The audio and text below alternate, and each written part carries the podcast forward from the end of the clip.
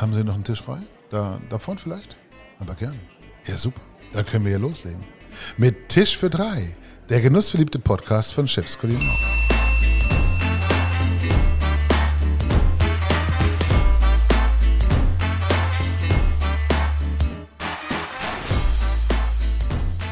Herzlich willkommen am Tisch für drei. Hier sind Matthias Rilling und Ulf Tietke mit Ramin Homayuni.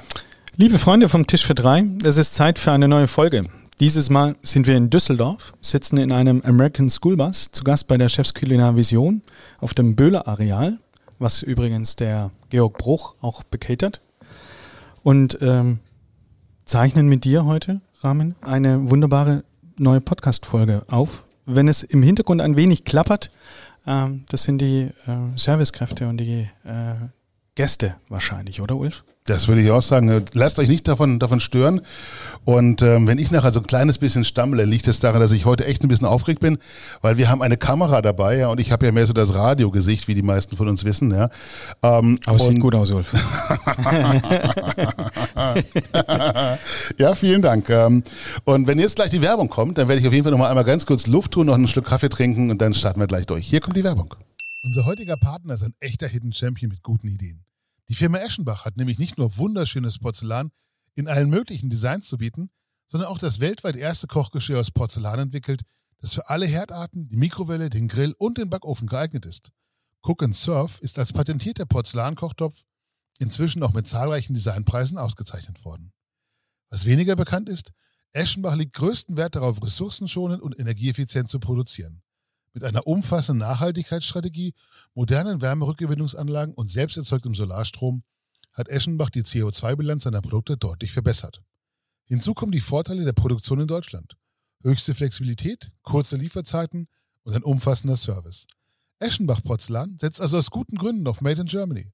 So wird man höchsten Ansprüchen an Design, Produkt und Service gerecht. Mehr zu den Porzellanspezialisten aus Thüringen und den Porzellankochtöpfen des Cook and Serve Sortiments gibt es online unter www.eschenbachshop.de. Unser heutiger Gast ist ein halb-iranischer Westfale mit schwäbischem Migrationshintergrund und einer Mutter aus dem Schwarzwald. Diese wundervolle Formulierung ist leider nicht von mir, sondern von Ramin Humayoni selbst. Schön, dass du bei uns bist. Ja, hallo. Ich freue mich ganz toll, dass ich hier sein darf, weil äh, sowas ist äh, ziemlich aufregend für mich. Ich habe sowas noch nie gemacht und ich bin echt gespannt, was äh, auf mich zukommt. Allerdings muss ich eins sagen, der Bus ist richtig toll, aber der Tisch fehlt. ja. ja, für den Tisch hat es leider nicht mehr gereicht. Wir, du weißt ja, wir müssen alle sparen. Ja, und so haben wir dann den Tisch versetzt. Ich finde es immer doof, wenn man sich selber vorstellen muss, Ramin. Ähm, und da hat Ulf ein bisschen äh, mal was vorbereitet, frei nach Johann Lafer. Ich habe da mal was vorbereitet, genau. Denn Ramin ist ja jetzt nicht jemand, der im Fernsehen nur die ganz große Show macht, ja. Aber dafür macht er eben jeden Tag viele, viele tausend Menschen satt und glücklich. Ramin ist 54, erst hat er Zimmermann gelernt, dann Koch.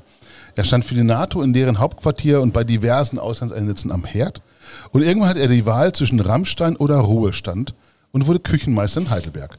Küchenchef für zwei Hotels in Dorsten und hat dann in Duisburg, Essen und Bochum die Musicalstars von Cats, Miss Saigon und Phantom of the Opera verköstigt.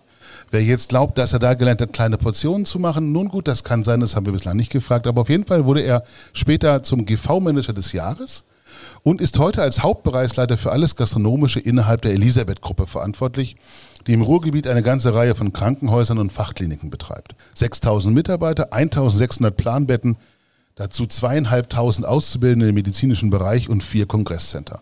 Ramins Mannschaft in der Küche zählt 252 Köpfe. Er betreibt elf Cafeterien, vier große Produktionsküchen und ich glaube, das reicht erstmal nach Hardfacts, oder? Gänsehaut, oder, Ramin?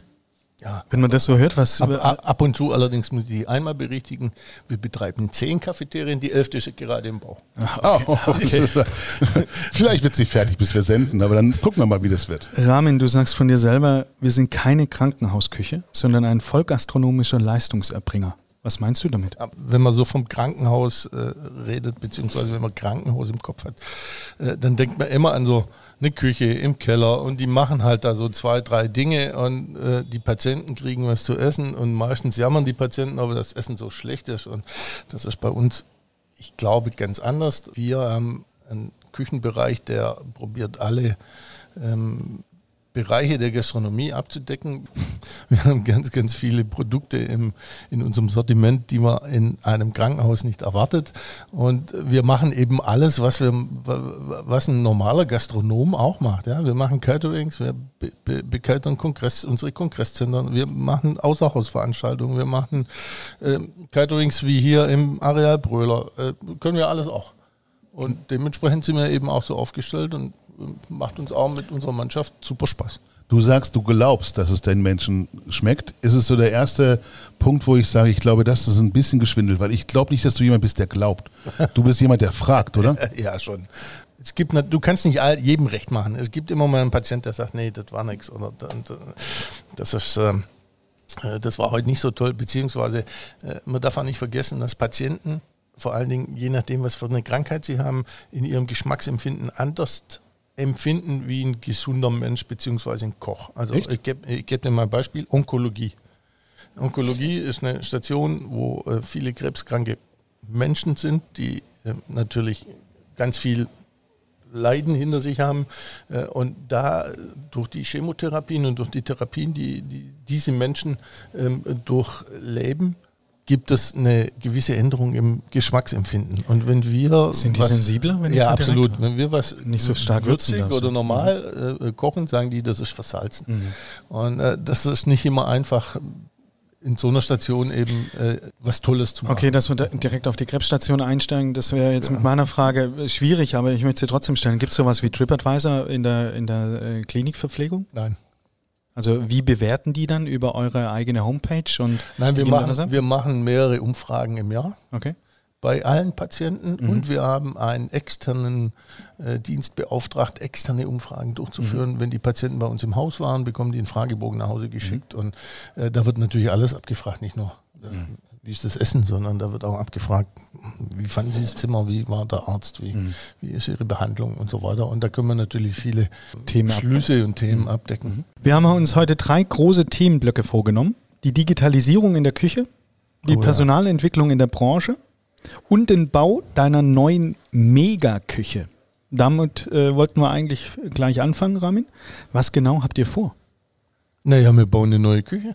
Ja, wir bauen eine neue Küche, ist tief gestapelt, oder? So, als ob du irgendwie zu so einem schwedischen Möbeldiscounter gehst und sagst, komm, wir drei Riesen habe ich Budget, wir bauen eine Küche. Ja, ja? ja ist ja. das so, wir machen nichts anderes. Ja. Also, ähm, wir, wir ähm, haben jetzt über die Jahre festgestellt, dass unsere Produktionsstätten, wir haben vier Produktionsstätten im Moment, da haben wir eben festgestellt, dass, dass das, was wir da machen und wie wir es machen können, nicht mehr ausreicht für die Zukunft. Und um unsere Verpflegungsbetriebe auf, einen ordentlichen, auf ein ordentliches zukünftiges Entwicklungsniveau zu heben, haben wir uns entschlossen, ähm, die Dinge eben neu anzugehen. Ja. Das musst du ein bisschen konkreter machen, weil du sagst, naja, das reicht nicht für. Was heißt das genau? Was naja, pass auf. Ihr? Also eine, eine, eine ganz große Änderung ist, dass wir unser Produktionssystem ändern werden. Wir kochen im Moment das sogenannte Cook and Surf. Also wir kochen, äh, fangen morgens ganz früh an, äh, gucken, dass wir äh, um 12 fertig sind oder um 11 und verteilen dann in die einzelnen Outlets und Stationen und zu den Patienten. Äh, also wir kochen quasi jeden Tag und gucken, dass wir um 12 Uhr fertig sind. Ja? Und bringst dann warm so, raus. So ist es. Du hast also einen gewissen Druck, um 12 Uhr fertig zu sein und dass du äh, alles zu, zu der Zeit äh, verfügbar hast, was du, was du, ähm, wenn du es brauchst. Problem in der ganzen Sache ist, um alles fertig zu bekommen, fängst du natürlich relativ früh an zu kochen. Das kann also auch durchaus mal sein, dass deine Kartoffel drei Stunden warm gehalten wurde. Was Weil die, die Kartoffel nicht so mag. Äh, so ist es. Man mag ja eigentlich kein Lebensmittel. Ja. Äh, es sei denn, so ein Milchreis, der quillt dann immer und wird mehr. Und, ja. Aber alles andere ist dann nicht so äh, prickelnd.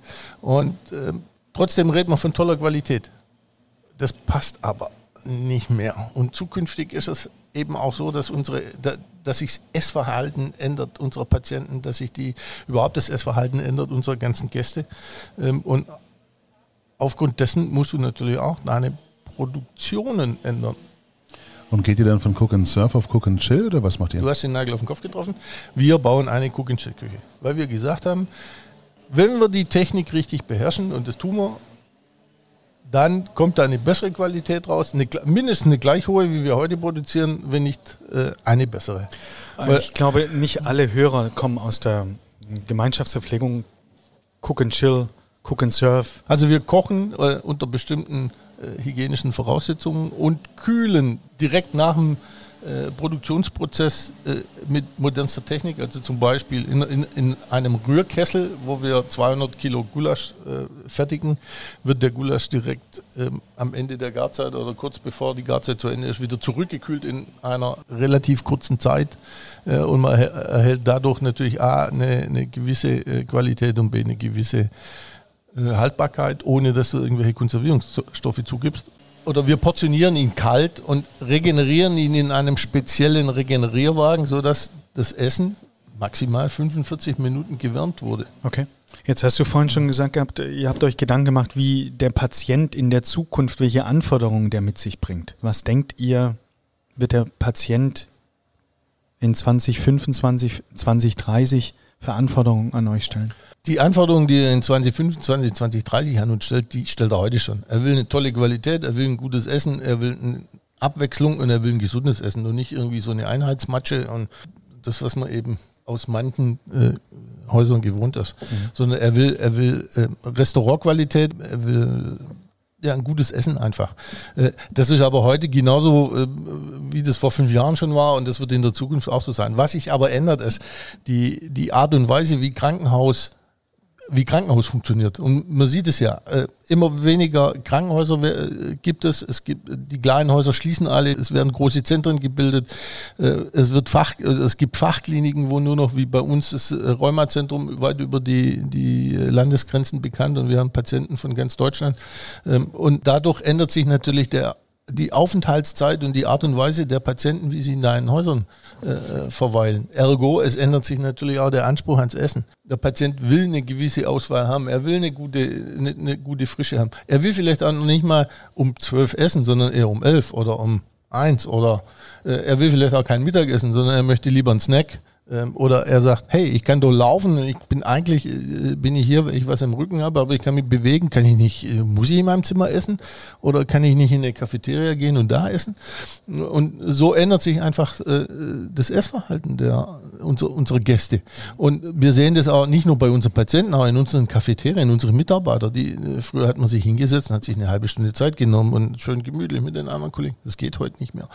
Ja, ähm, wir haben ein ständiges Kommen und Gehen in unseren Cafeterien. Wir haben sehr viel, ähm, was die Kollegen mitnehmen. Wir haben sehr viele Kollegen, die auf der Station ähm, quasi Dienst tun und gar nicht in die Pause gehen können. Da kommen die anderen Kollegen und nehmen was mit für die. Für, also da, da, sieht man schon, dass man ganz, äh, also was ganz anderes machen muss in der Zukunft, um eben äh, die Gäste ich sag mal, einzufangen und äh, mit den Gästen da auch einen guten Level hinzubekommen. Lass uns noch mal kurz äh, hinter den Pass gehen. Ich habe ja vorher mich so ein bisschen schlau gemacht, ein bisschen eingelesen ins Thema. Ich habe gesehen, dass ihr ein eigenes Indoor-Farming-Projekt in die ja. Küche mit integriert, dass ihr eigene Bienen auf dem Dach habt, ja. dass ihr eine eigene Test- und Ausbildungsküche äh, dort mit hineinbaut. Braucht es das alles für ein Krankenhaus heute? Ja, ob man das unbedingt in einem Krankenhaus braucht, weiß ich nicht. Äh, aber da wir ja keine Krankenhausküche bauen, sondern eine multifunktionelle, gastronomisch ausgerichtete Küche, die jeden Markt bedienen können soll, ähm, finde ich das schon äh, also richtig gut, äh, dass wir die Möglichkeiten haben, solche Dinge zu tun.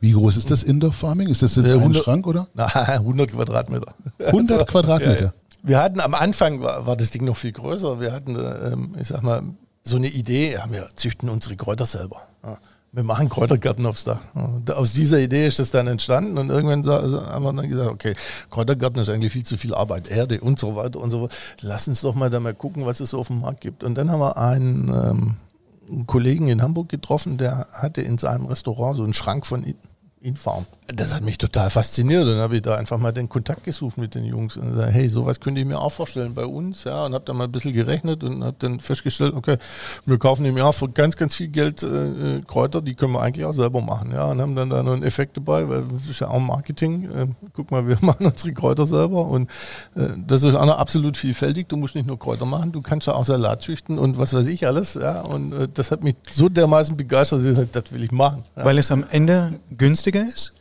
Und weil du zusätzlich noch Marketing-Story hast? Also oder weil du dann äh, keinen CO2-Abdruck provozierst, weil du äh, Logistik äh, nicht brauchst, weil du es einfach direkt unten im Keller oder wo auch immer auf dem Gelände direkt schneiden kannst? Alles, was du jetzt gesagt hast, schmeißt du in einen Topf und dann hast du genau die Antwort, die Okay. du brauchst. Ja, es ist so. Ja, du, du hast, wir müssen die, die Kräuter nicht mehr irgendwo ankauen. Äh, ich habe einen Effekt von meinen Mitarbeitern und von meinen Azubis, die sehen, die, die können sich damit beschäftigen. Wir haben eine Abs frischer geht's nicht mehr. Ja. Ähm, Aber andere brauchen irgendwie ein Jahr für so eine Entwicklung, für so ein Thema, dass das dann irgendwann auch die Ernte auch funktioniert. Ihr macht da Plug and Play, ähm, also stellt einen Schrank dahin oder 100 Quadratmeter sagst du. so ähnlich. Da stehen ganz viele Schränke ganz- und das ist in mehreren und die Samen Etagen. funktionieren immer. Es wird jeden Tag bewiesen in verschiedenen Edeka-Märkten und in verschiedenen, bei verschiedenen Kälterern, die das schon einsetzen. Äh, kann ich auch, mache ich auch, will ich Okay. auch. Und eure Küche, diese Megaküche wird zukünftig, hatte mir Ulf erzählt, auf 20.000 Gäste pro Tag ausgelegt werden. Also das ist das Mögliche, was wir da produzieren können. Ja, Wahnsinn. Oh, gut, aber hey, äh, wir produzieren ja heute auch schon eine ganze Menge. Und, äh, das Was ist eine ganze Menge? Ja, wir machen 5000 Mittagessen, circa 3.500 Frühstücke, 4000 Abendessen, plus Bankett und Veranstaltung. Das ist eine ganze Menge. Ja. Wie viele, wie viele Mitarbeiter braucht ihr, um 20.000 Essen zu machen? Oder habt ihr nicht nur die Indoor-Farm-Automaten, sondern ganz viele Roboter in der Küche? Ja, ganz viele Roboter nicht, aber wir haben natürlich eine ganz große Automatisierung in dieser Küche mit eingeplant. Ja. Beschreibt ihr mal. Ähm, also was du gut automatisieren kannst, ist im Spülbereich. Haben uns ganz viele Sachen angeguckt und haben dann irgendwann mal überlegt, okay, wo, wo kannst du jetzt den Mitarbeiter unterstützen, dass er eben nicht so viel und so schwer mal lochen muss. Weil Spülküche ist echt eine Knochenarbeit. Und ich, ich, absolut äh, ziehe jeden Tag meinen Hut vor meinen Kollegen, die den Job jeden Tag mehrere Stunden machen, weil es total anstrengend. Ja. Äh, und eins muss man ja auch sein, ohne Spülküche läuft der Laden nicht. Wenn du nicht mehr spülen kannst, musst du deinen Laden zumachen. Ja. Das sind eigentlich die wich wichtigsten Kollegen äh, in deinem Betrieb. Oder also alle, sind wichtig, aber ohne, ohne die machst du gar nichts. Ja. Ja, Und, und da haben wir uns halt lange überlegt, okay, wie können wir da ergonomisch was machen, dass, dass wir da nicht so einen, so einen Stressblock aufbauen. Da haben wir dann verschiedene Dinge äh, einfach auch in, in ganz vielen Küchen in Europa uns angeguckt. Wie wird das da gelöst? Wie, wird's, wie, machen, wie macht das ein Betrieb in Frankreich? Wie macht das ein Betrieb in, in Dänemark und so weiter? Und haben uns da echt viel Erkenntnis gesammelt und haben dann festgestellt, okay, im, im reinen Bereich kannst du sehr gut mit Automatisation arbeiten, also Teller abstapeln und große Teller abstapeln. Im unreinen Bereich, im, im Tablett ausräumen aus dem Wagen, ist sehr kostenintensiv, wenn man da ähm, anfängt, das zu automatisieren. Da brauchst du einen extra Roboter, da müssen die Tabletts alle gleich sein. Also, Das hat dann ein Vielfaches von dem gekostet, was wir eigentlich im hinteren Bereich machen. Ähm, Und dann haben wir da gesagt, okay, im vorderen Bereich setzen wir Manpower ein, im hinteren Bereich, wo, wo alles quasi sauber ähm, rauskommt, machen wir bei den schweren Teilen eine Automatisation. Und ich glaube, das wird, äh, also wird auch dann höchstwahrscheinlich sehr gut von den Mitarbeitern angenommen. Wie viel investiert ihr? Oh je, viel. Du, wir sind unter uns, du kannst Ja. uns eigentlich sagen, ist kein Problem. Okay, äh, in, der- in der Fachpresse stand es ja auch schon, also Gesamtinvestition der St. Elisabeth-Gruppe in der katholischen Klinik in Bochum sind 47 Millionen Euro. Für die Küche. Ja. Congrats. Ja, und da hat er uns vorhin erzählt, wir bauen halt mal eine Küche. Ohne- Was äh, ist ja. denn schon dabei? Und äh, erinnere dich bitte, wo ich dann sagte, hier von wegen Budget äh, spielt keine Rolle. Oh, er musste sparen und konnte aber 47 Millionen investieren. Und dann Ja, für die können wir deswegen investieren, weil wir gut sind. Und weil wir, weil, weil meine Mitarbeiter jahrelang, jahrelang einen tollen Job gemacht haben und weil wir alle einen tollen Job gemacht haben, nicht nur, nicht nur die Küche, sondern die ges- gesamte Elisabeth-Gruppe und äh, auch die Kollegen in der KKB. Und deswegen konnten wir unseren Aufsichtsrat davon überzeugen, dass das die Zukunft ist. Sonst hätten wir doch niemals so eine, also wenn da die Leute und unsere Vorgesetzten nicht dran glauben würden, würden wir doch niemals so eine Investition tätigen. was für ein Weitblick, oder Ulf? Wenn der Aufsichtsrat 47 Millionen freigibt für eine Investition in eine Küche, in eine Indoor-Farming, in Bienenstöcke, in eine Vision für die Zukunft. Ja, ich glaube, am Ende des Tages kommt es darauf an, wie viele Jahre die Küche halt genutzt werden kann. Ja? Machst du das für zehn Jahre, machst du es für fünf, machst du es für 20? Bist du dir sicher? Kannst du auf deine Mannschaft vertrauen? Und ich glaube, das ist wahrscheinlich das, was der Ramin einfach bei sich in der Firma geschafft hat, dass man ihm da vertraut. Wann wird denn die Küche fertig sein? ähm, also sprich, Reizthema. wann dürfen wir, wann dürfen wir zur Eröffnung kommen? Wie Reizthema? Jetzt sag nicht, du hast es nicht im Griff. Ja, wenn man so ein großes Projekt, das steuere ich nicht mehr. Da sind ganz, ganz viele Menschen, Architekten und wie sie alle heißen, die da in die richtige. Ja, dann kann es ja kein Problem sein mit dem Öffnungstermin.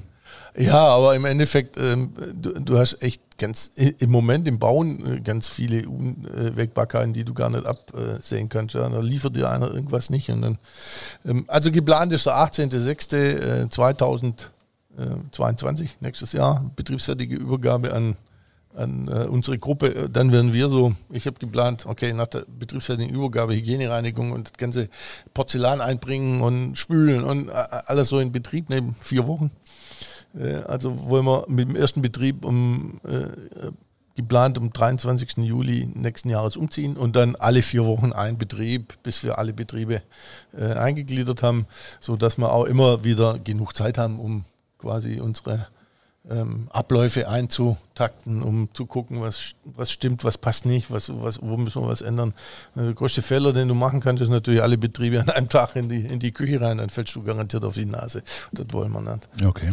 Und von den 252, die werden dann in der neuen Küche aufgestockt auf äh, 504, oder? äh, nein, die neue Küche funktioniert mit ca. 180 Vollkräften, mhm. sind in Köpfen 300. Unser großes Problem wird heute schon sein, ähm, nicht, dass wir, ähm, ich will alle meine Mitarbeiter mitnehmen und der Kollege in Bochum will auch alle seine Mitarbeiter mitnehmen. Äh, die werden aber nicht alle mitkommen. Leider. Jetzt haben wir natürlich auch einige, einige ähm, ich sag mal, Mitarbeiter, die in Rente gehen in den nächsten äh, 12 bis äh, 18 Monaten und äh, ich habe heute schon von Kollegen die, die Meldung, ja, ich bleibe noch bis zum Schluss, aber dann komme ich mitkommen, tue ich nicht. Das ist mir zu weit, aber das ist ja immer so im Leben. Dass zu weit von der Strecke oder ja, zu also, weit von der gedanklichen Umstellung, weil der Prozess sich komplett ändern wird? Ja, ich glaube äh, beides. Mhm. Weißt du, ich habe Mitarbeiter, die, die arbeiten zum Teil Teilzeit, vier mhm. Stunden ähm, im Abendbereich in der Spülküche. Äh, jetzt sagt er, okay, jetzt muss ich eine halbe Stunde mit der S-Bahn oder vielleicht eine länger mit, mit, mit, der Straßenbahn dahin fahren für vier Stunden Arbeit. Ach, das mache ich nicht. Ja, weil äh, die Mitarbeiter, die, die, die so reagieren, die wohnen vielleicht an der direkt neben Krankenhaus und haben einen relativ kurzen Arbeitsjahr und das ist absolut verständlich. Oder ich habe Mitarbeiter, eine sagt mir, äh, also ich habe Mitarbeiter aus der ganzen Welt und eine Kollegin sagt mir, ja, ich gehe nächstes Jahr wieder zurück zu meiner Familie nach äh, Uruguay wie wird's denn schmecken bei euch? Ja? Und ist das wirklich wichtig für ich? Oder geht es bei den 47 Millionen am Ende doch eher um Effizienz und um Kosten und um Gesundheitsaspekte und solche Sachen? Ja, da würde ich doch mal sagen, alles, was du gerade gesagt hast. Natürlich geht es um Kosten, natürlich geht es um Effizienz und natürlich geht es um, um, betriebswirtschaftliche Dinge. Aber was nützt dir das alles, wenn dein Essen nicht schmeckt? Ja? Ja, du musst es schon richtig machen, sonst könntest du es lassen. Also klar muss es gut sein. Und eines eurer Kennzahlen, Hotellerie, Gastronomie, kenne ich das überhaupt nicht. Erklär mal, was für unsere Hörer ist der Tagesverköstigungssatz? Also äh, im Endeffekt sind es die Kosten, die du brauchst am Tag, um deine Patienten zu verpflegen. Mhm. Für alle Mahlzeiten. für alle Mahlzeiten, ja. Da gibt es äh, einmal den, natürlich den Wareneinsatz mhm. äh, und dann die, die restlichen Kosten. Und mhm. ähm, das kommt je ähm, nach Betrieb und, und Wo liegt der branchenüblich? 280, 320? Ach ja, jetzt träum doch nicht. Wie träum doch nicht? Ja, also warm, also, also bitte, da kannst du nur äh, Frühstück, Mittag, Abendessen, ja. Jeder, der mir erzählt, er kann für 2,80 äh, das bereitstellen, der, der weiß ich, dass ich da verhungern muss. Ja? ich meine, schön ist immer, wenn, wenn, wenn dir jemand sagt, ja, wir, wir machen das nach Richtlinien der DGE. Die sind super, die Richtlinien mhm. der DGE, aber du sparst eine Menge Waren. Also, weil mhm. da kriegst du eben nur 80 Gramm Rinderbraten oder zwei Scheibchen Wurst oder so. Und ey, Okay, die aber DGE du. Ist die, die DGE ist die Deutsche Gesellschaft, Gesellschaft für Ernährung. Ja, ja genau. Da gibt es natürlich so Richtlinien, ähm, ähm, was gut ist für, für also wie, wie, viel Gramm Fett am Tag, wie viel Gramm genau. Kohlenhydrate und so weiter. Ja. Jetzt will ich aber doch nochmal nachhaken. Tagesverköstigungssatz, du wolltest uns die Zahl gerade nennen. Ich wollte eine Zahl nennen. Ja. du hast, du, du, du hast ganz nervös, ne? Ulf, merkst du das? Ja, du, hast gefragt, was, was der Durchschnitt äh, so braucht. Und äh, man, da sind, da, da hörst du Zahlen von 10 Euro bis zu 25 Euro. Ich, ja, ich kann dir jetzt meine Zahl sagen, das mag ich aber eigentlich gar nicht. Er muss ja, ja nicht. Aber er ist weit entfernt von diesen 2,80 Euro oder 3,20 Euro. Absolut. Also ich kann dir sagen, wir wenden jeden Tag mindestens 6,50 Euro pro Person auf. Mhm. An Wareneinsatz. Mhm. Ja, mhm. weil wir wollen ordentliche Ware mhm. und nicht irgendwelchen Müll. Mhm. Ja, und ich, ich komme gerade so auf, auf, auf, ich hatte mal einen, einen, englischen Küchenchef schon lange her und der hat mir ein prägenden Satz mit auf den Weg gegeben. Der hat gesagt, Ramin, eins musst du dir merken, shit in, shit out. Mhm. Hat er recht? Ja. Deswegen baust du zukünftig deine Kräuter selbst an und kontrollierst es dann. Dann weiß ich wenigstens was. Aber du wirst habe. jetzt nicht auch noch den Weg gehen, dass du deine eigenen Rinderherden oder äh, Schweinezuchtbetriebe installierst oder das, das ist nicht die Vision. Nee, nicht, aber wir sind immer auf, auf der Suche nach solchen Dingen. Also ich, ich habe mir erst vor einem halben Jahr äh, war letztes Jahr, habe ich mir einen Bauer angeguckt in der, in, in, ähm, in der näheren Umgebung um Herne. Äh, der hat da eine, der züchtet Rinder mhm. und der hat eine super Freilandhaltung, die sind das ganze Jahr draußen und der hat uns seine Stallungen gezeigt. Das war, also, war faszinierend. Ja. Da waren die, die ganzen Kälbchen und die ganzen Muttertiere alle in einem, in einem großen äh, Gatter und da war völlige Entspannung. Ja. Mhm. Und, und, und, und dann waren wir bei ihm in seiner Metzgerei und haben wir da ein bisschen Sachen verköstigt und das war toll. Ist das dann also dein Geheimnis, dass es bei dir so lecker schmeckt, äh, dass du eben den Fokus auf den Rohstoff hast, dass du keine Kompromisse gehst beim Einkauf äh, der Food und Bev, äh, dass du eben wirklich nur gute Sachen möchtest? Also wir legen großen Wert auf gute Lebensmittel. Ich, ich, ich persönlich auch. Äh, ich mache das auch zu Hause. Ähm, und äh, auch meine ganzen Kollegen, die, die mit mir ähm, unsere Betriebe führen, ähm, da ticken genauso. Und äh, ich finde schon, dass es wichtig ist, dass man gute Ware verarbeitet. Und deswegen sind wir auch immer auf der Suche nach guter Ware. Und ich meine, das ist ja heute au vogue, dass jeder sich äh, committet für gute Lebensmittel und äh, nur gute einsetzt. Machst du das schon lange? Macht ihr das schon immer? Macht ihr das die letzten Jahre? Oder ähm, seid ihr jetzt auf der äh, Welle mit dabei, weil das jetzt einfach so sein muss? Nee, nee, das, von uns ist das keine Welle. Und äh, mein, mein äh, englischer Küchenchef, von dem ich gerade erzählt habe, das war 1989. Also okay, seitdem ja. habe ich auch die Einstellung. Ja. Okay. Hey, verarbeit, kauf gute Lebensmittel. Mhm. Verarbeite sie mit Respekt mhm. und mit deinem Können. Dann kommt da hinterher was mhm. ordentliches bei raus. Mhm.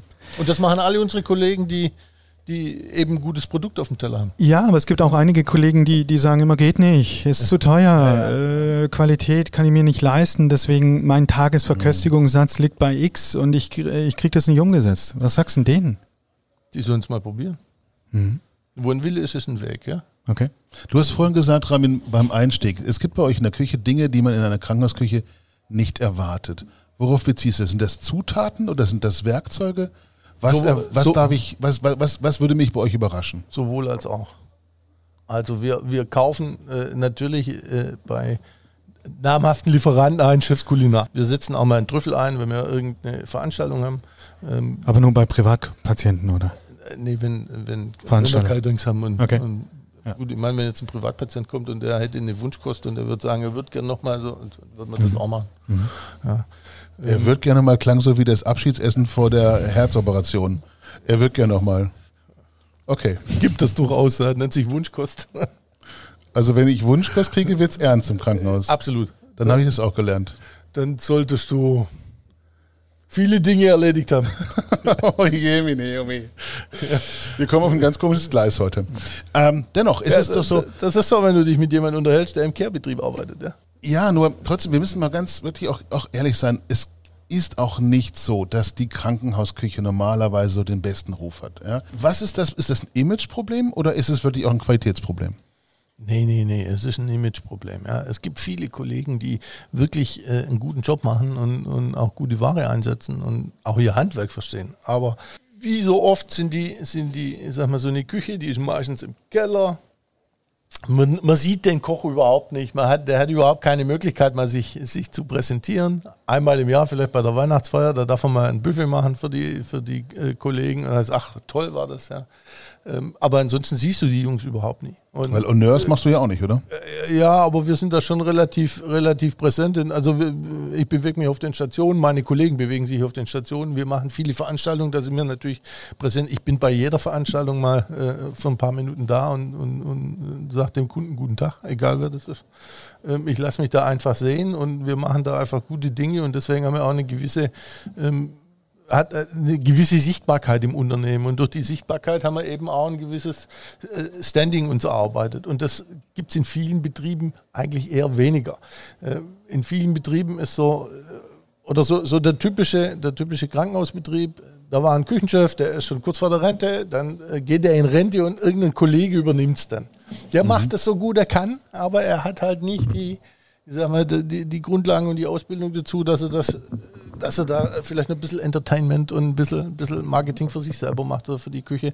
Und äh, dadurch ist so eine Abteilung relativ verloren in so, in, in, in so einer großen Klinik. Und glaubst du, das wandelt sich? Ich hoffe sehr. Und wie? Ja, wenn die Mitarbeiter bzw. wenn die Kollegen in der Küche äh, gute Fachkenntnisse sich aneignen, einen guten Job machen und mhm. dann auch dementsprechend nach außen auftreten, dann ändert sich's. Du hast ja immer den Vorwurf, okay, ich gehe ins Krankenhaus, da lerne ich nichts, da reiße ich immer nur die Tüten auf, da mache ich im großen Kipper im Kessel 60 Liter Wasser rein, äh, macht einen grünen Eimer, einen gelben oder einen roten Eimer rein, äh, nimmt den großen Schneebesen und dreht es einmal rum und fertig ist die äh, Bratensoße. Wenn du am Tag 300 Liter Soße brauchst, dann musst du das mhm. goldene, goldene Eimerchen mhm. nehmen äh, oder irgendeinen anderen Ansatz. Ähm, und, aber auch da kann man was draus machen. Man, man, muss ja nicht nur Wasser nehmen, Pulver reinrühren und sagen, äh, das war alles, sondern äh, auch da kann man was draus machen. Mhm. Auch wenn man mit dem Ansatzprodukt arbeitet. Ich glaube nämlich, dass da so ein bisschen auch der Treiber herkommt, ne? weil eben es gibt kein klassisches à la carte. Äh, du hast nicht ähm, immer regelmäßig neue Produkte oder neue Gerichte auf der Karte, sondern du hast halt eine große Massenverpflegung. Und ich glaube, das gelingt dir dann halt tatsächlich nur, wenn du ein Restaurant nebenbei betreibst oder wenn du ein Catering machst, wo du dann halt tatsächlich über die Spezialveranstaltung auch gute Lebensmittel und bessere Lebensmittel reinbringst.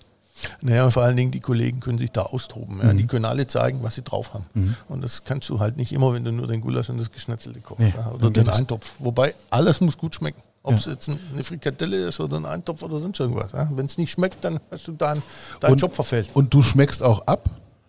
Oder äh, ihr schmeckt ab? Äh, ja, ja, natürlich. Ja, natürlich. Ja, das ist nicht natürlich. Aber ihr, ihr, macht das. Alles, was rausgeht. Absolut. Und wo Absolut. isst du? Habt ihr eigenes Personalessen oder? Also wir, wir, wir betreiben ja unsere Cafeterien und da können ja. alle Mitarbeiter äh, haben da die Möglichkeit, zu vergünstigten Preisen zu essen. Da esse ich natürlich auch. Okay. Äh, ich esse aber auch ab und zu mal in der Küche. was ist denn das, was ist denn das beste Essen bei, beim bei eurer Küche? Was ist so dein Lieblingsessen, was bei euch aus dem Haus kommt? Das ist ja logisch, oder? Schwabe, ja? Linse, nee, nee, Linse, Linse Spätzle, Seidewürstler. Herrlich, herrlich, herrlich. Das ist das Gleiche. Da, da haben wir eine Anekdote, du, die muss ich erzählen. Na klar. Wir, wir, wir, beliefern ja auch Kindergärten und da haben wir irgendwann mal, habe ich meinen Kollegen gesagt, so, wir machen jetzt mal Linsenspätzle, Seidewürstler. Ja? Und dann haben wir das gemacht, haben das auf die Karte geschrieben, haben das in die Kindergärten geliefert, kamen die ersten Anrufe. Ah, so eine Pampe, was ist denn das? Das können wir doch den Kindern nicht geben. Sag ich, probiert's da einfach mal. Ja, mittlerweile ist das der Schlager. Die Kinder wollen alle Linsen, Spätzle, Seidewürstle. Ja. Fantastisch. Du hast übrigens damit das gleiche Lieblingsgericht wie Harald Wohlfahrt. Oh, das Bist also in bester Gesellschaft. Wenn das Freut kein Zeichen ist, ne? Ja. Du lass nur mal Ich, ich glaube aber nicht, dass der Harald das so gut macht wie meine Mama. Nee, das glaube ich auch nicht. Der kommt, äh, das ist ja eher Badense da unten, oder? Lass nur mal zurückgehen zu dem Thema Küchenplanung. Welche Rolle spielt das Thema Convenience dann für euch? Ja, in so einer großen Produktion wird es nach wie vor eine, äh, eine gewisse Rolle spielen, aber es gibt einen ganz gewaltigen Unterschied äh, zu heute. Heute muss ich teilweise Zukaufware einsetzen, weil ich von der von, von der Küchenausstattung her gar nicht anders machen kann. Also ich habe zum Beispiel eine Küche, die, die äh, produziert 1500 Essen, hat aber eigentlich nur Platz für 600. Ja, und da geht es zu wie im Ameisenhaufen und da musst du ab und zu mal verschiedene Dinge einsetzen. Und äh, Convenience heißt ja auch, ich kaufe zum Beispiel meinen Salat fertig gewaschen und geschnitten. Mhm. Ich kann den gar nirgends waschen bei mir im Betrieb, weil ich gar keine, ich habe keine Möglichkeit mehr, Salat, Salatköpfe zu verarbeiten. Ja, ich muss mir das geschnitten zukaufen. Ist ja auch eine Art von Convenience oder von, von Fertigungsgrad. Ähm, und in Zukunft wird es so sein, dass wir unsere Convenience quasi selber herstellen. Sondern wir, wir produzieren die selber und liefern die dann an unsere Betriebe und die Betriebe äh, finishen sie und äh, machen dann quasi äh, das leckere Essen. Also ist das Thema Convenience eigentlich auch falsch benannt, oder? Also oder auch schlecht behaftet. Ja, schlecht behaftet würde ich eher sagen. Weil, hey, die kommt ja auch irgendwo her, die Convenience. Und das sind Betriebe, und da arbeiten auch Köche und da gibt es natürlich auch himmelweit die Unterschiede. Ja. Was sagst du zu den Kollegen in Weiß, wenn die sagen, ich nehme keine Convenience? Ja, dann lächle ich einfach. Ja. Schnacker, oder? ja, ja, absolut. Okay. Ich finde es ja immer wieder erstaunlich, wenn mir Leute erklären, dass sie Convenience komplett ablehnen, ja, und dann aber überhaupt kein Problem damit haben, einfach auch fertige Nudeln zu kaufen. Von daher vielleicht mal von dir die, die Diskussion. Was ist eigentlich Convenience? Und glaubst du, dass nicht jeder Küchenchef das Thema Convenience einfach auch als strategische Option definitiv im Hinterkopf haben muss? Ja, absolut. Absolut. Natürlich. Also Convenience ist für mich alles, was ich nicht mehr selber produziere. Und das fängt eben bei der trockenen Nudel an. Ich kaufe eine fertige Nudel oder ich mache sie selber. Ähm, das sind die verschiedensten Fertigungstiefen. Und es gibt Convenience, die hat eben eine Fertigungstiefe, die ganz gering ist, wie die Nudel. Oder es gibt eine Convenience, die, die eine Fertigungstiefe hat, die, ähm, die mache ich nur noch warm und kann sie servieren. Ja. Ähm, da gibt es unterschiedlichste Dinge und zu unterschiedlichsten Zeiten musst du eben unterschiedlich reagieren. Und gibt es für dich da Grenzen? Dass du sagst, okay, das wäre No-Go bei dir in deiner neuen Küche äh, an Convenience-Grad, äh, was du überhaupt nicht einsetzen würdest?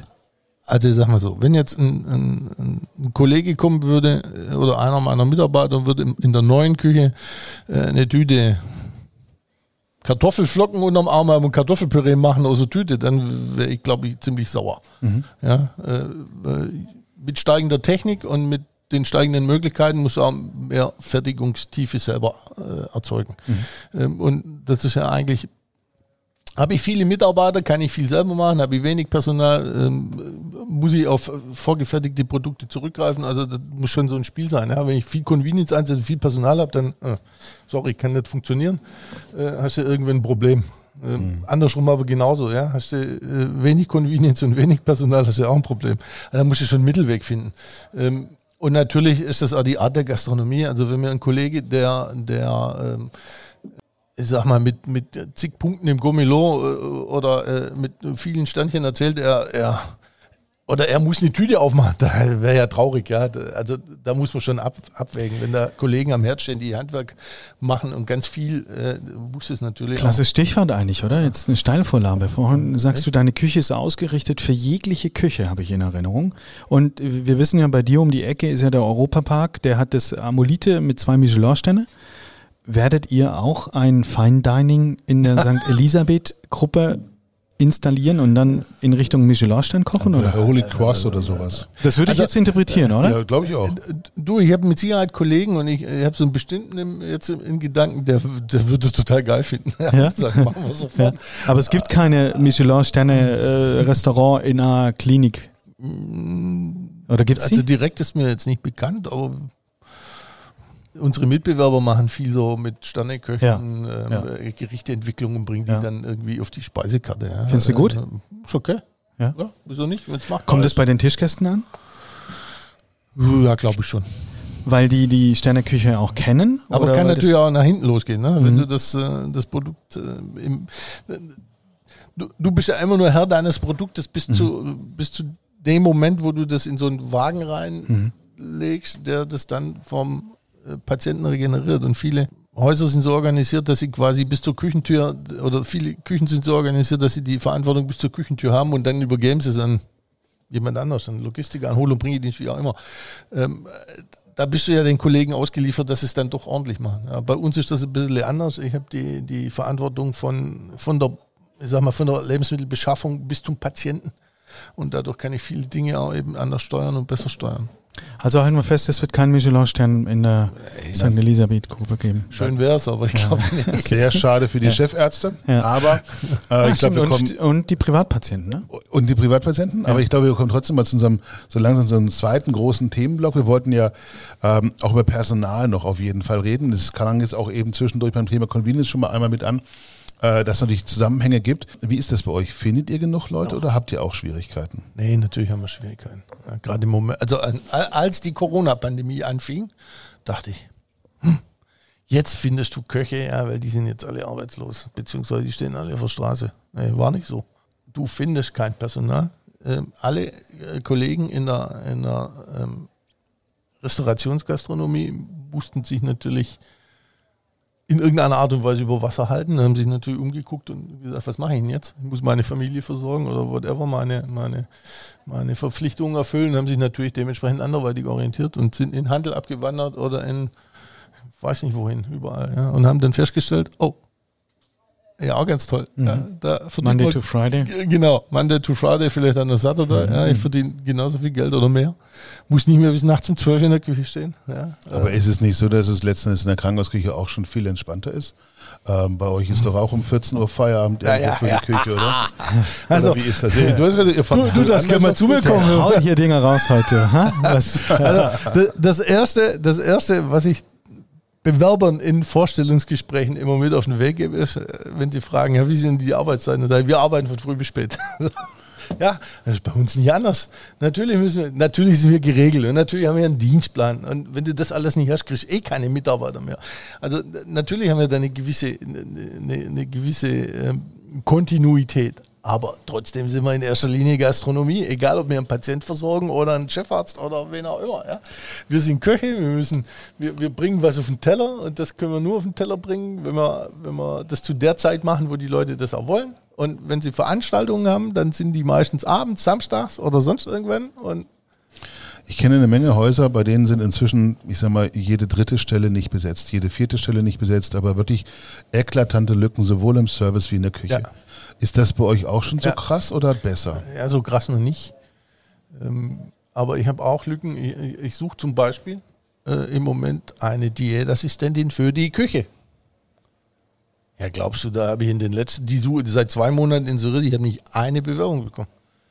Weil die lieben Kolleginnen eben nicht, also die, die, mögen lieber auf der Station in der Ernährungsberatung arbeiten wie in der Küche. Und äh, das ist eigentlich sehr schade, weil die haben bei uns da wirklich, da sind wir eigentlich relativ äh, sozial und alles und haben gute Zahlen, gutes Geld und es ist echt schwierig, da Leute zu kriegen. Aber wie kriegst du dann die Leute? Lässt du die dann irgendwie einfliegen aus dem Ausland oder nee, zahlt ihr doppelten Lohn oder?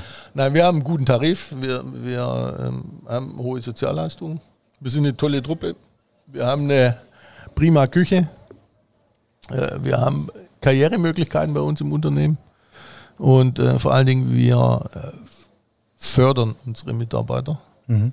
Ähm, und ich bin da auch durchaus ähm, gewillt, den Kollegen Weiterbildung möglich zu machen und die auch finanziell in, der, in, dieser Art und Weise zu unterstützen und die Kosten für solche Weiterbildung zu übernehmen. Du willst, du musst von 252 vielleicht auf 300 aufstocken.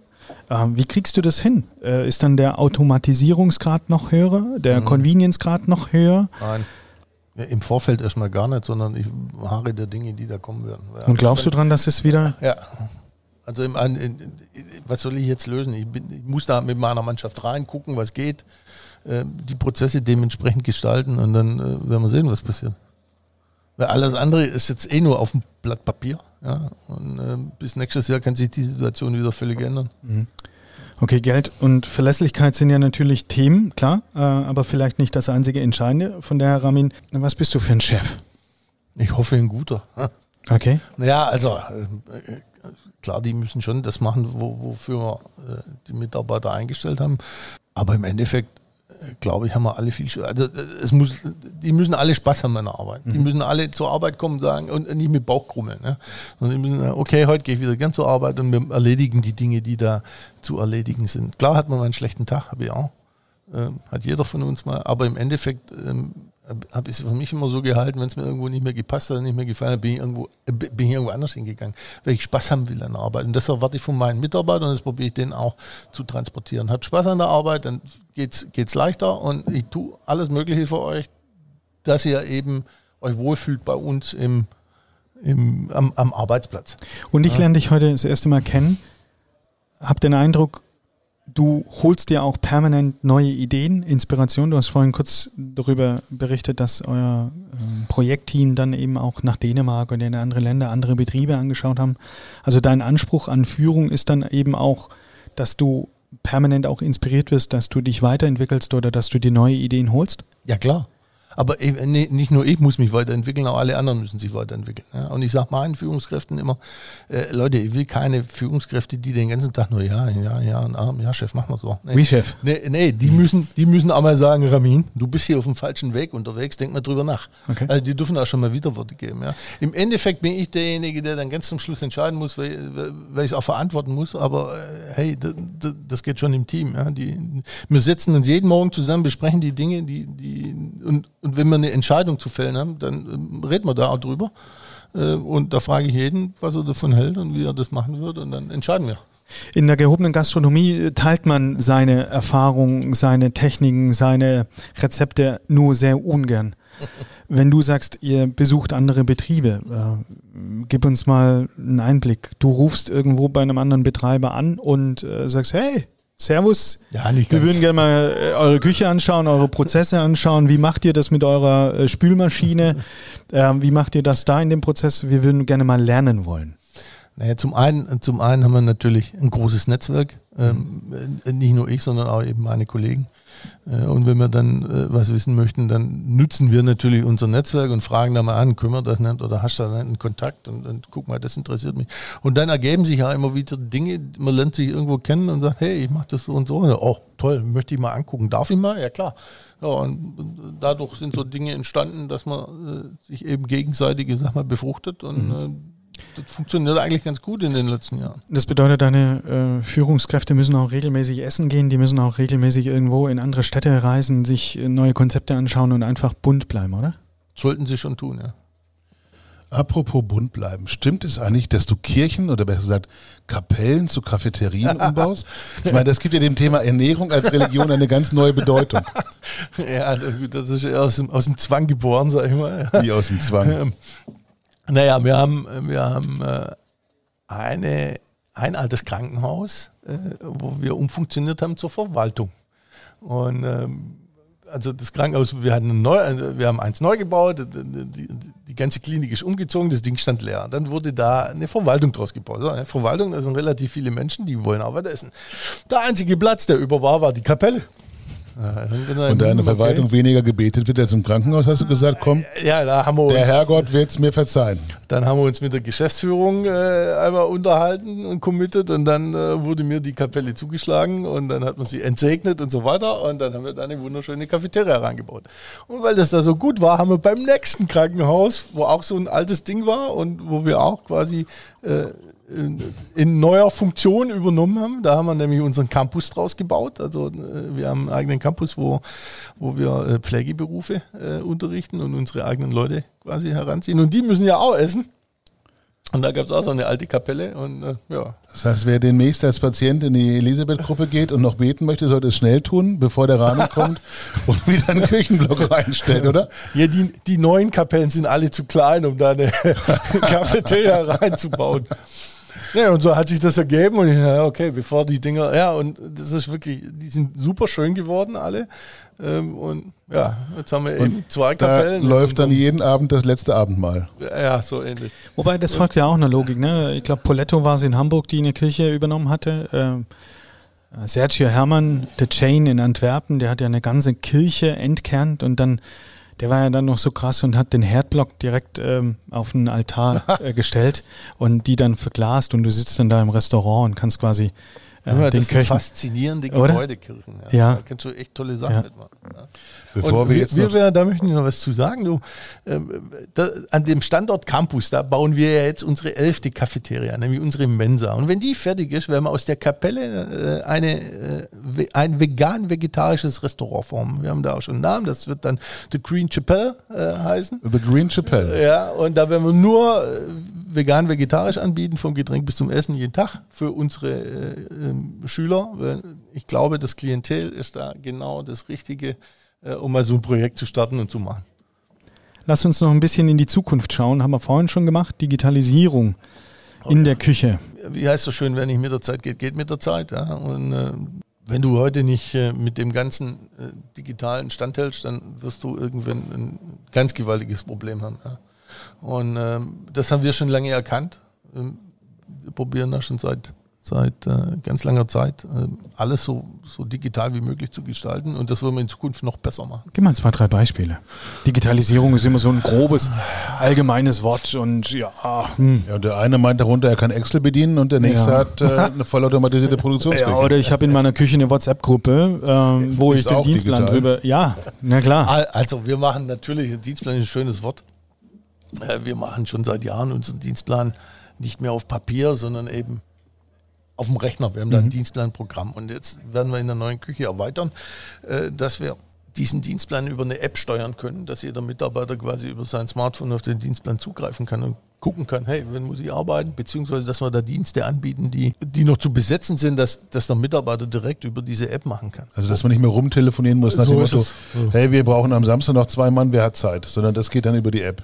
Wir hoffen, dass es so funktioniert. Ja, du kannst ja Anreize machen. Heute doppelter Lohn, äh, wer springt kurzfristig ein? Und je Ja, ja. näher der Dienst beginnt, Aber ich bin immer eine Schwabe, ja. also, also keine monetären Anreize. Na, gibt es eine Büschel extra. Die, die verpuffen immer so schnell, die monetären. Okay, aber Dienstplan ist rein Administration, im Hintergrund Organisation. Was hat So, das mit der Küchenproduktion? Oder, oder wir, wir haben ähm, eine Art von Geräte in der Küche, wo alle Displays gleich funktionieren. Mhm. Ob das da, ob das die Bratpfanne ist oder der Konvektomat. Überall dieselben Displays, überall dieselbe Bedienung in jedem Betrieb. Und wir haben Rezepte, die wir auf die Displays gespielt haben. Und egal, wo du den Koch hinschickst, der kann die Geräte bedienen und weiß, okay, äh, Gulasch muss ich da drauf drücken und dann läuft das Programm von alleine ab. Ja, das nenne ich Digitalisierung. Also habt ihr im Grunde den größten Thermomix der Welt. So ähnlich. Äh, äh, Wir haben ganz viele Thermomixe. Von, von den Dingern haben wir, also nicht Thermomix, sondern von diesen riesen Bratpfannen mit, äh, mit äh, Vollfunktion haben wir äh, eins, zwei, drei, vier, acht Stück oder so. Also da sind wir schon gut ausgestattet. Und wie stelle ich äh, dann deine Schalt- und Leitzentrale? Ich habe da jetzt gerade wieder äh, Star Wars irgendwie oder hier äh, Raumschiff Enterprise wieder im Kopf. Äh, ihr habt dann so eine große Bildschirmleitzentrale, wo du sämtliche Techniken hast und dann alles steuern kannst, Im- regulieren in kannst. der neuen Küche, wenn wir das so haben. Da haben Okay. wir, haben wir äh, verschiedene Firmen mit ins Boot geholt, die Ja. dann ähm, uns dann eine Steuerung basteln, äh, dass wir eben alles über so ein Dashboard bedienen können. Ja. Aber braucht es denn dann die allwissende Elsbeth noch? Weil ihr habt ja mit der allwissenden Elsbeth eine eigene Digitalmanagerin, die immer dann zur Stelle ist, die braucht's. wenn man nicht weiter weiß. Ja, ich kann sie ja mal fragen, ob noch die braucht es ganz, ganz, äh, das ist ganz wichtig. Äh, äh, auch, auch digitale Prozesse müssen, müssen personell bedient werden. Ja, wenn mal Spaß beiseite. Das ist ja nicht üblich, dass ich eine Digitalmanagerin habe als Teil der Küchencrew. Ja, die haben wir irgendwann mal installiert, weil wir gemerkt haben, hey, mit dem ganzen, also Digitalisierung ja, aber die Geräte musst du ja auch füttern, da muss sich ja auch einer drum kümmern, da muss sich auch, äh, wir machen unsere Temperaturmessung digital in allen Betrieben, über all unsere Geräte. Wir haben 250 Sender im, im, im Einsatz, die uns permanent irgendwelche Daten schicken. Äh, das kann ich nebenher gar nicht mehr machen, das muss, äh, da, da brauche ich jemanden für. Und Speiseplan, Einkauf ist auch alles, alles über, über vernetzt letztens. Ja. Das heißt, wenn du sagst, okay, nächste Woche gibt's Linse mit Spätzle, dann weiß der die Software auch schon, was ich kaufen muss. ja. Und du steuerst die Geräte dann quasi auch äh, unabhängig von der Uhrzeit? Äh, Noch nicht, aber werden wir irgendwann machen. Äh, in vielen Orten spielen Automaten, Vending Machines eine immer größere Rolle. Ähm, die habe ich quasi vor meinem Restaurant, die habe ich in der Hotellerie, die habe ich anstelle von der Minibar und so weiter und so fort. Wie ist das bei euch? Werden Automaten, Vending Machines für dich auch eine größere Rolle spielen? Ich denke ja, weil wir natürlich ähm, gerade in den Krankenhäusern äh, Betriebe haben, wo 24 Stunden am Tag Menschen da sind und eben auch Kollegen, die nachts arbeiten und die auch nachts versorgt werden wollen. Wir haben einen Teil an äh, Vending-Geräten, aber wir haben eigentlich noch nie das, was wir wirklich brauchen. Und äh, wir beschäftigen uns mit dem Thema, aber wir haben da noch keine perfekte Lösung. Ich hoffe, dass wir da uns in den nächsten Jahren auch besser aufstellen. Okay. Ich hätte ähm, in Vorbereitung noch mir eine Frage notiert gehabt. Glaubst du an Astronautenkost in der Klinik, dass sich die Funktionalität oder auch die Inhaltsstoffe irgendwann durchsetzen werden gegen Kulinarik, gegen Erlebnis, gegen Genuss? Dass äh, man ein Tütchen wie auf der ISS ähm, äh, 350 Gramm Lapskaus oder Königsberger Klopse mit Pü irgendwie äh, direkt püriert mit allen Inhaltsstoffen bekommt? Glaubst du, da wandelt sich was? Äh, nein. Warum? Also äh, so was ähnliches gibt es ja schon in, in den Krankenhäusern. Ja. Es, gibt, es gibt natürlich passierte Kost, Ja. es gibt natürlich Aber das ist ja nur für die Kau- und Schluckbeschwerden. genau, es gibt natürlich hochkalorische Kost für Leute, die äh, nicht, äh, nicht richtig äh, schlucken können. Äh, aber ich glaube nicht, dass irgendwann der Genuss so beiseite geschoben wird, dass man eine Tüte nimmt und sich die in den Mund presst und sagt, jetzt habe ich Currywurst mit Pommes gegessen oder sowas. Ey, kann ich mir nicht vorstellen. Du könntest heute alles machen. Du kannst äh, in den Raum den Duft von Original Currywurst Pommes machen. Du könntest mit Bilder spielen.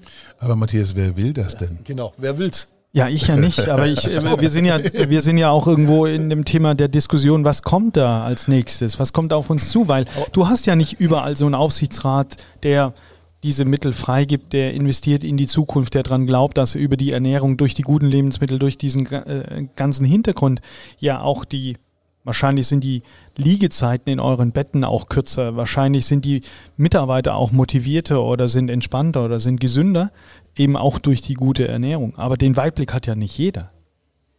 Ja.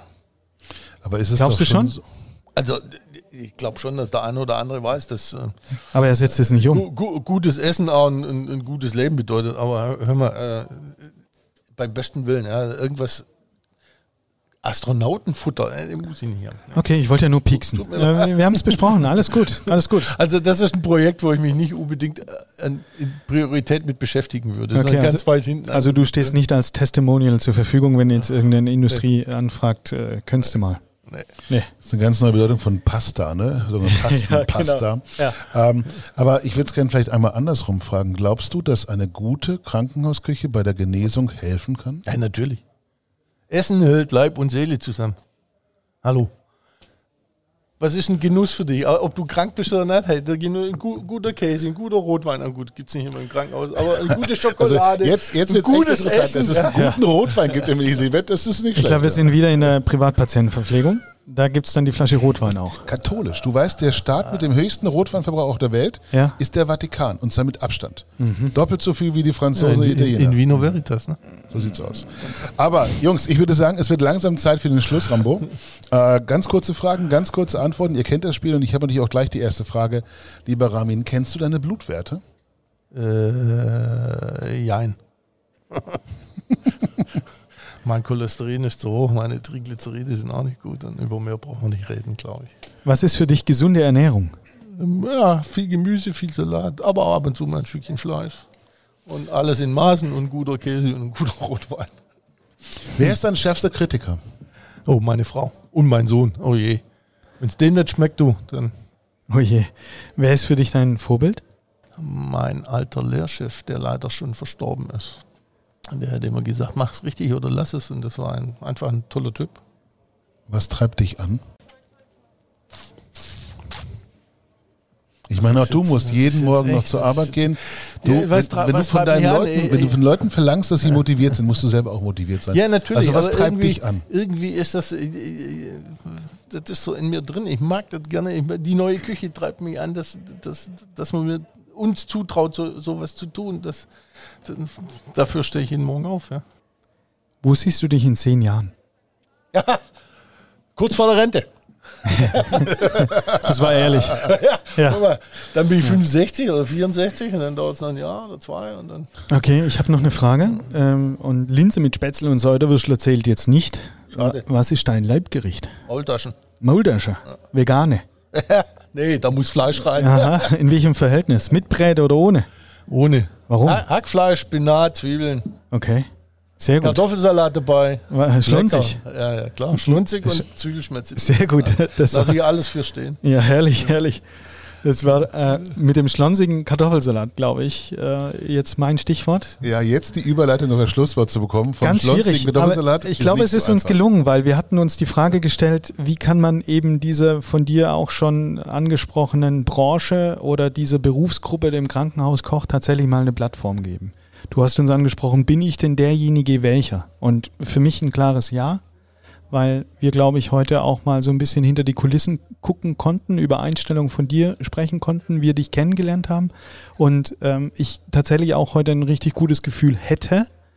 Okay, ich würde mich auch auf eine Flasche Rotwein freuen, wenn ich jetzt in der St. Elisabeth-Gruppe mal äh, untergebracht werden würde, aber dass diese Berufszweig Krankenhauskoch, dass das tatsächlich zu einfach ist, dass man sagt, ey, da gibt's ein Tablett und man kann ohnehin nicht weg, äh, das wird dem Ganzen nicht gerecht. Deswegen herzlichen Dank an dich, dass du so offen über deine Mission oder deine Vision auch gesprochen hast. Mir hat's großen Spaß gemacht. Äh, ich möchte nicht sagen, ich würde gerne mal zu Gast kommen äh, zu dir, außer wir gehen in die Cafeteria.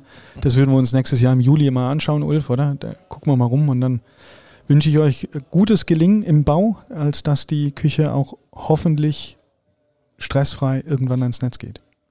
Danke, Vielen Dank. danke, danke.